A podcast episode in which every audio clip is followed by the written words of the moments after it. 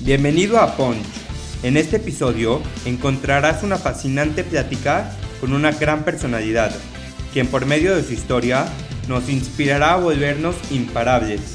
Además, nos dará grandes consejos de vida y nos contará cómo ha podido levantarse de los knockouts que ha recibido. Prepárate para aprender y disfrutar. Esto es Punch y yo soy Elio Mizrahi.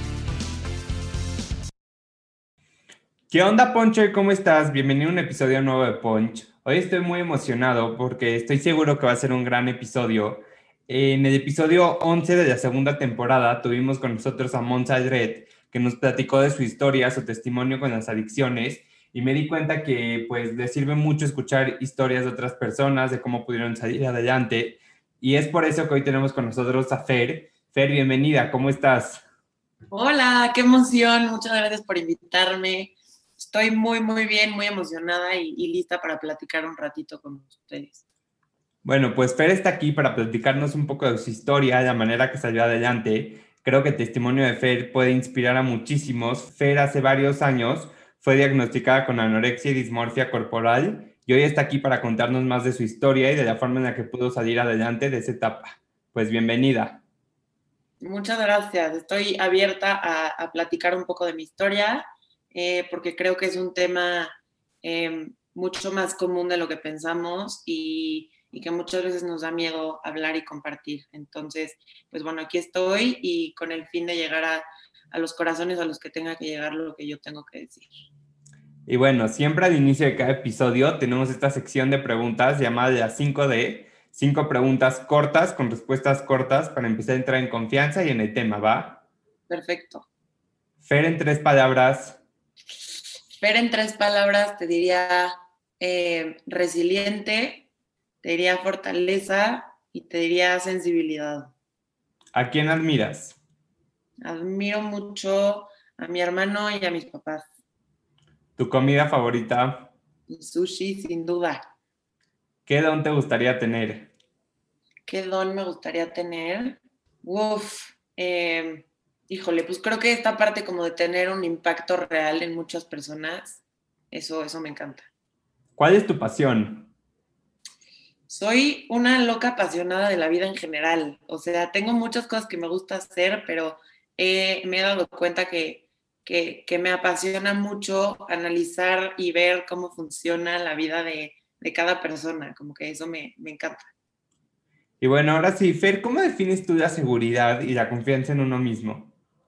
Ok, creo que es un tema súper extenso, este, porque yo considero que es un trabajo de todos los días en nuestra vida. Eh, considero que el, que el tema seguridad de nosotros mismos es algo bien complicado, pero, pero algo que pues vamos eh, formando con el paso del, del, tiempo y de las experiencias y de las cosas que vamos viviendo. Este, yo, Fer, no te podría decir una definición así exacta y precisa, te voy a decir por qué, porque creo que cada persona como que puede tener su, su manera de sentirse seguro y su manera de sentirse bien consigo mismo. Em, y eso es justo a lo que hay que a lo que hay que llegar y a lo que hay que aspirar, o sea, esta parte como como de tú sentirte bien contigo sin que te importe lo que piense, opine o digan los demás, ¿no? Entonces, em, pues sí, creo que, creo que este caminito de que yo he ido recorriendo de ir encontrando y abrazando tanto mi luz como mi sombra, es un caminito interesante que creo que vale la pena recorrer. ¿De qué manera te sientes tú segura contigo misma?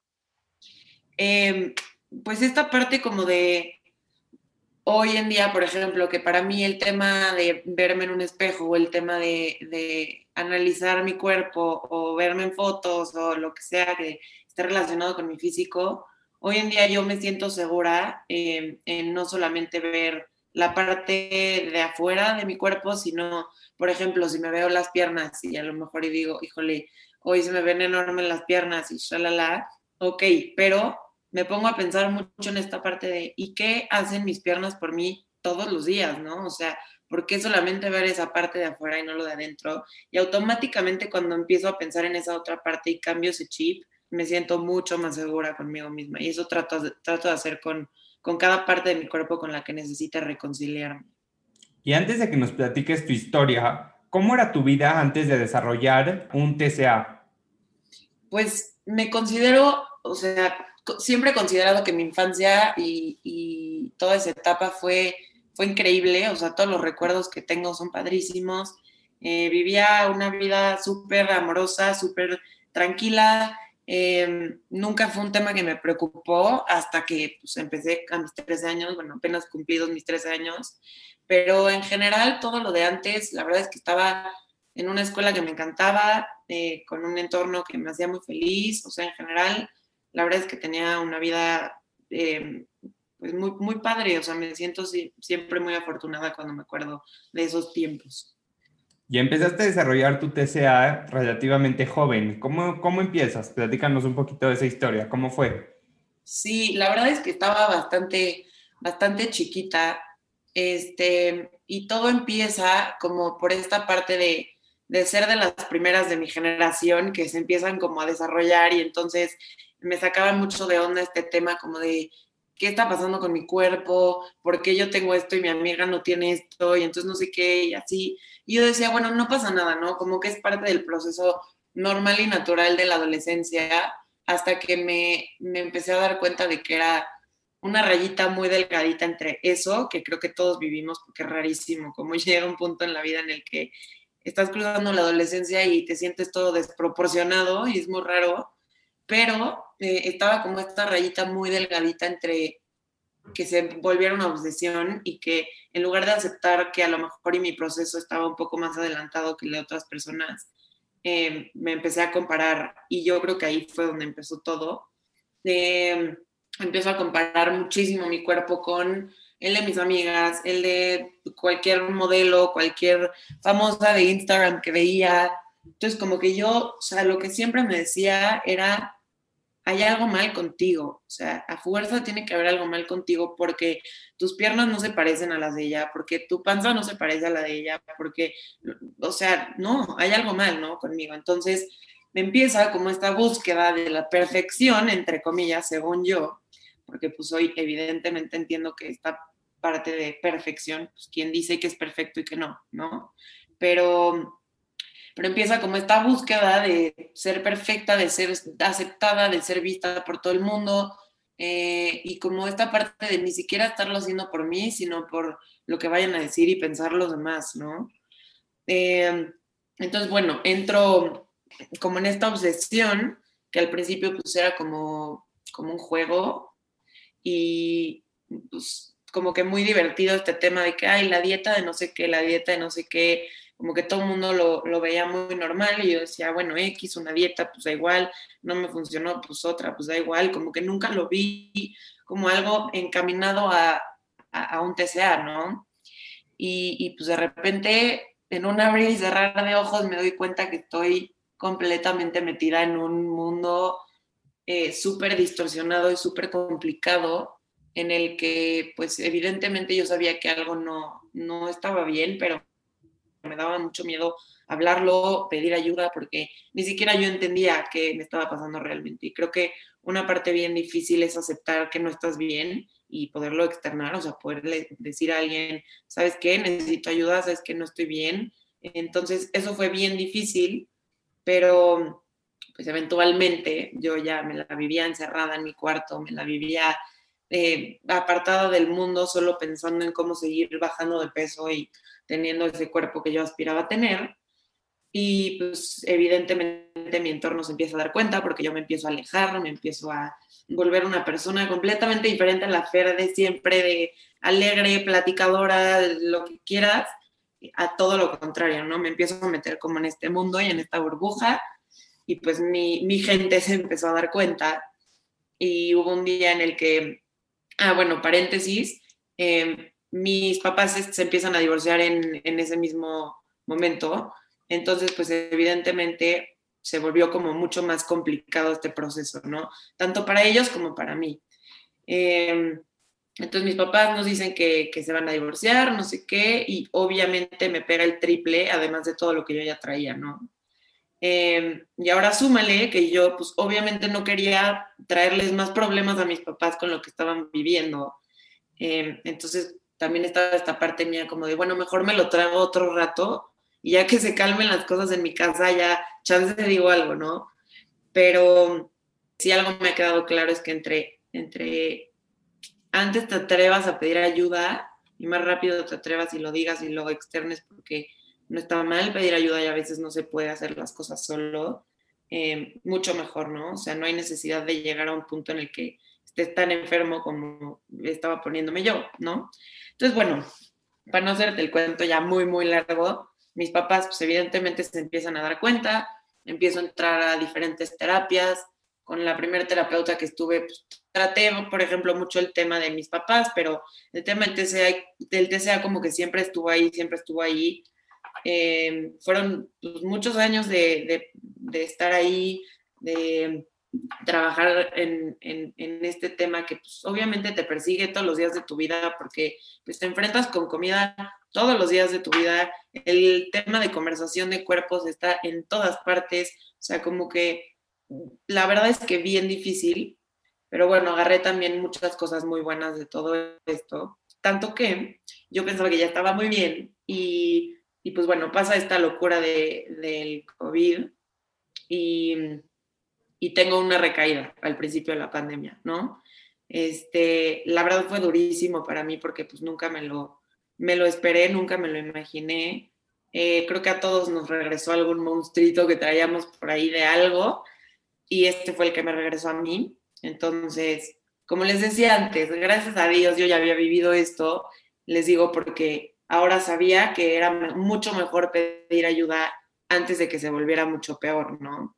Entonces, pues bueno, principio de cuarentena tuve esta recaída y y pido ayuda automáticamente. O sea, me doy cuenta de los focos rojos y fue así de Fer, ¿cómo vas? O sea, ahorita, entonces pedí ayuda y obviamente en estos momentos de pandemia fue complicado porque pues normalmente en el TCA es mucho más fácil que vas y te internan y entonces estás en una clínica en donde es tu espacio para pues para sanar y tienes ahí a tu gente que, que te ayuda, doctores, psicólogos, bla, bla, bla, bla, y aquí pues es tema pandemia, entonces tu lugar donde estás todo el día también va a ser tu, tu lugar de sanación con tu proceso, ¿no? Entonces claro que fue complicado también, pero em, no sé, como que siento que por algo regresó mi TCA, que habían algunas cosas que se, tenía que seguir aprendiendo y que, que a lo mejor no me habían caído, no me había caído tanto el 20 y que ahora agradezco profundamente que haya tenido esta recaída para, para abrir los ojos en muchos otros sentidos, ¿no? Quiero regresarme un poco a la historia y preguntarte cómo, cómo es la reacción de tu familia cuando tú lo externas o cuando lo platicas con ellos, porque creo que cuando tienes cualquier problema y lo platicas con diferentes personas que sabes que te van a ayudar, te liberas y puedes empezar otro proceso, ¿no? Claro, la verdad es que la primera vez, o sea, cuando me lo diagnosticaron cuando estaba más chica, eh, fue, fue muy raro porque no era un tema del que se hablara tanto, entonces, a ver, estaba como el típico, todo el mundo sabe que es anorexia, todo el mundo sabe que es bulimia, o sea, como, pero muy por encimita, ¿no? Entonces, pues obviamente lo empiezo a platicar con mis papás y una vez que voy y me, me, me diagnostican esto, como que obviamente se, sacaron mucho de onda, más por el, lo que les cuento que se estaban divorciando al mismo tiempo, entonces fue bien fuerte. Eh, eh, que, o sea, mi mamá lloraba, mi papá lloraba, mi hermano un día lloró y mi hermano o sea, yo verlo llorar, pues es, es, muy raro para mí, entonces no entendía nada, yo decía, madre, esto ya es mi culpa, ¿qué está pasando? Ya no sé si debí de haber dicho algo, no. Poco a poco como que cada quien lo fue digiriendo a su manera, que creo que eso es bien importante, no todo el mundo lo va a tomar igual, eh, pero eh, pues esta parte de como la falta de información, creo que fue lo que lo hizo como un poco más difícil, porque a ellos les costó mucho trabajo eh, al principio como solidarizarse con, esta, con, con esto, conmigo, eh, entender como la parte científica de esta enfermedad, eh, más bien era como esta definición que ellos tenían de lo que ellos sabían. Y no es su culpa, simplemente es como pues, la mayoría sabemos lo de por encimita de un TCA y no que es una enfermedad psicológica tal cual como cualquier otra, ¿me explico? Este, es más, el rango de mortalidad de esto es altísimo. Eh, pero bueno, por ejemplo, a diferencia de la reacción de mi familia en ese entonces, ahorita que tuve mi recaída, fue súper diferente y yo lo agradezco profundamente y se los agradezco no sabes cuánto, que esta vez automáticamente se, se pusieron a investigar, eh, los tres se informaron muchísimo, hablaron con mi psicóloga, o sea, como que esta parte de, ok, hoy estoy en una posición en la que quiero entender qué es lo que está viviendo para poder como estar mucho más acompañándola y de la mano, y eso me ha ayudado, no, no tienes idea, infinitamente. Y creo que este, esta recaída que tuviste recientemente, la pudiste identificar rápido o fácilmente gracias a todo el proceso y todo el trabajo que ya habías recorrido. Pero esa primera vez que tú era algo también para ti desconocido, era algo nuevo, era algo que nunca habías experimentado, ¿cuándo te cae a ti el 20 de lo que estaba pasando y te das cuenta que esto ya era algo, pues un problema mayor que ya necesitabas hacer algo para poder solucionarlo? Ok, la verdad es que medio sabía lo que era un trastorno alimenticio, pero igual, muy por encimita, ¿no? Lo que la mayoría de la gente sabe. Y me empiezo a dar cuenta, uno, por mis cambios de humor y cómo literal sentía que me estaba transformando en otro ser humano completamente diferente al que había sido toda mi vida, que yo decía, ¿en qué momento yo llego a mi casa, me encierro en mi cuarto y me quedo ahí hasta dormirme y despertarme al día siguiente y regresar de la escuela y hacer lo mismo, ¿no? Y obviamente estaba la parte de que después de un tiempo de pues, quitarme alimentos y hacer diferentes conductas, em, mi cuerpo obviamente empieza a responder, ¿no? Entonces cosas como vivir mi vida con frío 24/7, que yo decía, a ver, o sea, esto no es normal, ¿no? Todo mundo con calor en el entrenamiento de foot y Fer queriéndose poner chamarra, ¿no? Algo me está diciendo mi cuerpo. O sea, hay varias cositas que te empiezan a pasar. Obviamente también depende mucho de, de, tu TCA porque eso, va, o sea, eso cambia mucho, pero que me empezaron a asustar y me empecé a sacar de onda porque sí decía, yo sé que esto no lo sentiría si hubiera seguido con mi estilo de vida de antes, ya sabes. Esto nunca me había pasado. Entonces, este, mucho en la parte de psicológicamente hablando de cómo empecé a cambiar en tema de personalidad, en vivírmela enojadísima con todo el mundo, o sea, estar así todo el tiempo y que también pues yo, yo solita fui encontrando como páginas y cosas en las que me metía donde habían niñas igual de enfermas que buscaban consejos y buscaban cosas para, para, es que es una cosa horrible, de verdad lo pienso y se me pone chinita la piel, pero pues niñas como apoyando, entre comillas, a otras niñas a seguir con su TCA, ¿no? Y es un mundo fuertísimo en el que te empiezas a meter y a envolver y es súper delicado.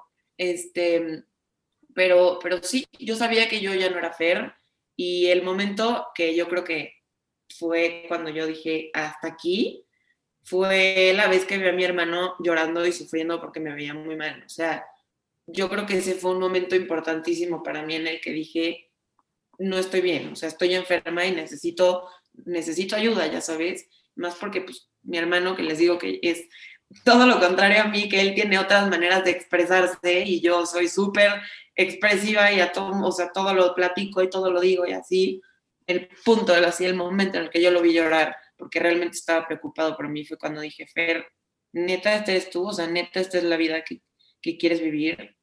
¿Y de qué manera empezaste a sanar? Pues al principio yo era como de las de, no, terapia, no, como crees, yo solita, yo mejor, nada más díganme qué hago y lo hago ya sabes, pero llegó un punto en el que tuve que entender que hay momentos en la vida en los que no pasa nada, no poder solo, y en el que tuve que ceder y decir, pues órale, intento con la terapeuta, y chin, no me funcionó muy bien la primera, me ayudó para unas cosas, pero para otras no tanto, pues me muevo, ¿no? O sea, ¿qué puedo seguir haciendo yo para em, seguir como, y es bien difícil, la verdad es que más en, un TCA, que pues, yo lo puedo decir por, por experiencia propia, como que te acostumbras a, estar ahí y te da miedito ya hasta salirte como de ese mundo. O sea, como que se, vuelve tu estilo de vida, ¿no?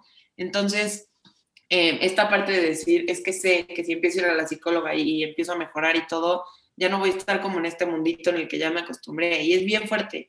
Pero justo creo que está esta parte tuya de literal decir, puta, qué miedo, pero, pero lo hago, ¿no? O sea, tengo que ceder y tengo que hacer si realmente quiero quiero sanar y quiero estar bien, ¿no? O sea, sí tienes que poner mucho de tu parte, la verdad es que sí. Acabas de mencionar una de mis frases favoritas, que justo cuando grabé el episodio de Punch, la mencioné, de cómo nació Punch, la mencioné varias veces. Y creo que es una frase súper valiosa que es hazlo con miedo, pero hazlo, ¿no? En cualquier tema que hagamos, en cualquier, en cualquier situación, si vas a emprender algo, algún negocio, este, cualquier cosa que estés haciendo en tu vida, probablemente te va a dar miedo, pero la única forma de enfrentarlo y de vencer ese obstáculo, pues es haciéndolo, ¿no? 100%. Y el miedo siempre está y, y miedos tenemos absolutamente todos, estamos, unos tienen más que otros, pero todos tenemos miedos. Y la única forma de, de enfrentar, o sea, de, de, superar esos miedos es enfrentándolos, no hay otra. Lo peor que puede pasar es que digas, ok, no me gustó y ya no lo vuelvo a hacer y ya está, ¿no? Pero imagínate quedarte con, con ganas de hacer tantas cosas por ese miedo, ¿no? O es una locura que creo que a todos nos ha llegado a frenar en cosas que nos moríamos de ganas de hacer y, y terminamos sin hacer por ese miedo. Y después de todo lo vivido, ¿cómo logras reacomodar tu vida y empezar a construir un nuevo camino? Ok, esa, está muy buena esa pregunta. La verdad es que todo empieza desde eh, dejar de vivir en, en, piloto automático, creo yo. Eh, mucho tiempo de este camino lo viví como muy en automático, como que realmente no había una conexión genuina conmigo misma. Y en el momento en el que sentí que empecé a conectar no solo con mi cuerpo físico, sino con mi cuerpo emocional y mi cuerpo espiritual y con mi corazón y, todo, que dije, ok, o sea, me quiero preguntar esto honestamente, Fer, ¿qué quieres hacer de tu vida? ¿Cómo quieres sentirte contigo? Eh, pero real, ¿no? O sea, sincera, no, no temas eh, superficial de qué quieres que piense la gente de ti. No, no, no. O sea, a ver, tantito piensa en ti, tú cómo quieres sentirte. Y de ahí me agarré y de ahí dije, híjole, qué difícil y qué miedo otra vez, pero voy a confiar en tal cual la Fer que me está hablando dentro de mí, en mi corazón, para, pues, para emprender este, este viaje con esta enfermedad que sé que pues está, pero que yo tengo el poder de decidir hasta dónde, ¿no? O sea, hasta dónde yo le quiero dar poder y, y hasta dónde dejo que, que, maneje o manipule mi vida, en mis decisiones y, y lo que hago. Entonces, pues ahí me agarré y ha sido bien difícil porque ha sido un proceso de tener que soltar también muchas cosas y es bien difícil soltar cuando llevas mucho tiempo con algo o con alguien. Eh, pero también es parte de, porque muchas veces venimos cargando con cosas que ni son nuestras y es una locura cuando te das cuenta de eso. Eh, o con personas que a lo mejor y ya cumplieron su función en tu vida y tienes que abrir espacio para otras, ¿no? Entonces, también esa, esa parte es bien difícil, pero es algo que creo que también me ha ayudado mucho a, a llegar a este punto en el que digo, sé perfecto que la gente que tiene que estar conmigo a lo largo de mi vida eh, va a ser la gente que conforme yo vaya creciendo y, y, mejorando para mí y conmigo y yo sintiéndome bien conmigo, la gente que tiene que estar va a estar y se tiene que quedar y, y, y ya, por más que le muevas, ¿no?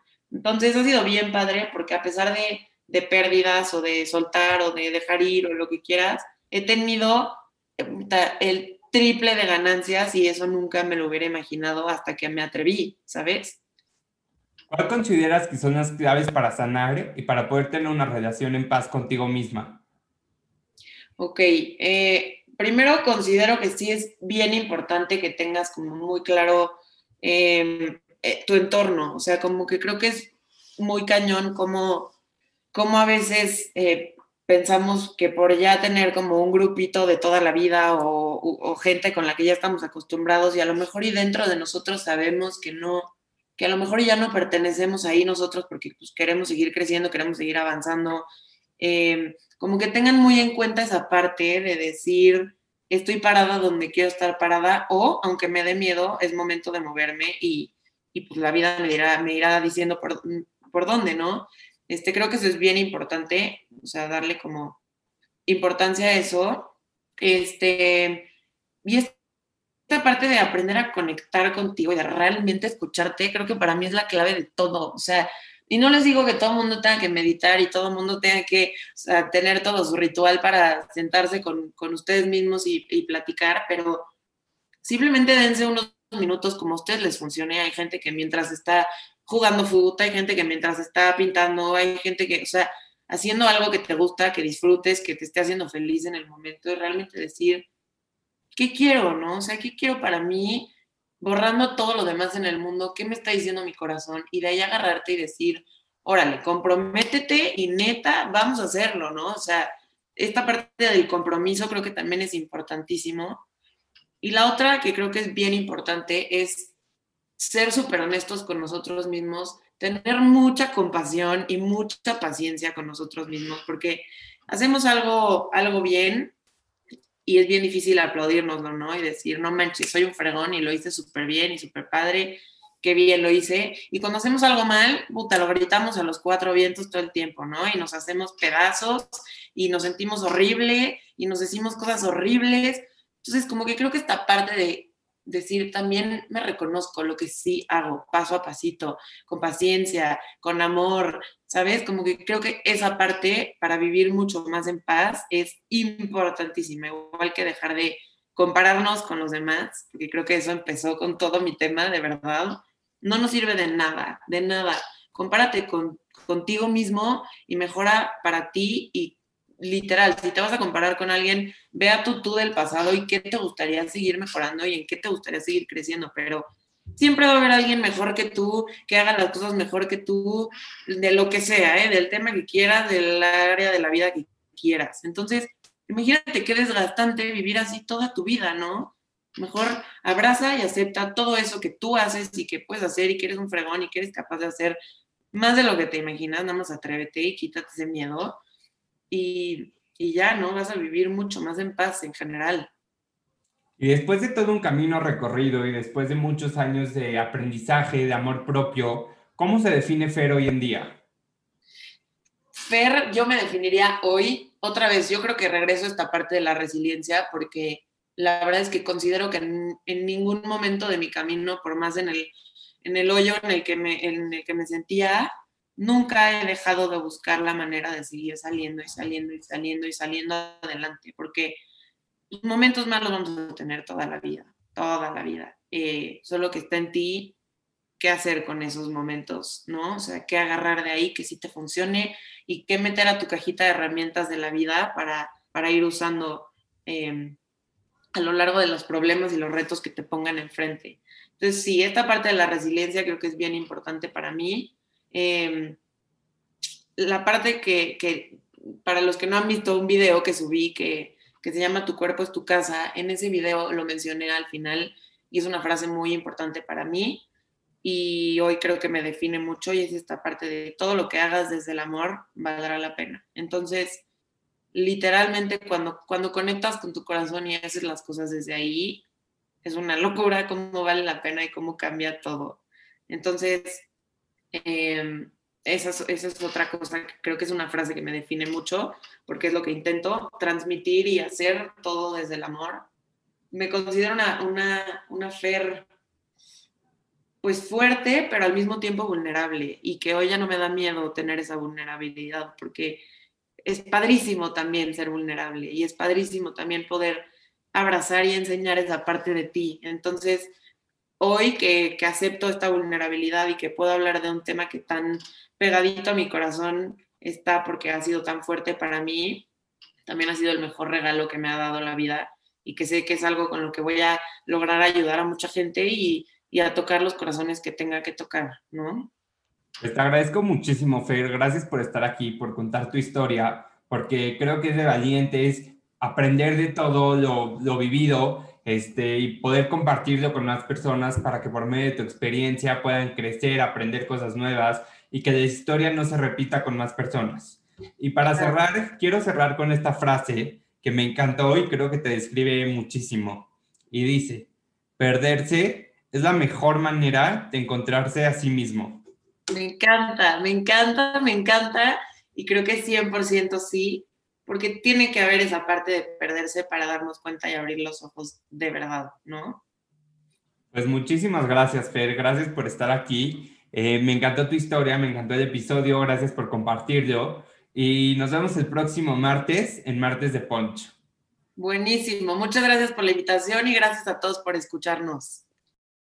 Poncho, gracias por escucharnos en este episodio nuevo. Suscríbete en las diferentes plataformas, compártelo con más gente. Te gustó el episodio, déjanos un buen comentario en Apple Podcast para que pueda llegar a más y más personas. Nos vemos el próximo martes con un gran episodio, una gran personalidad en Martes de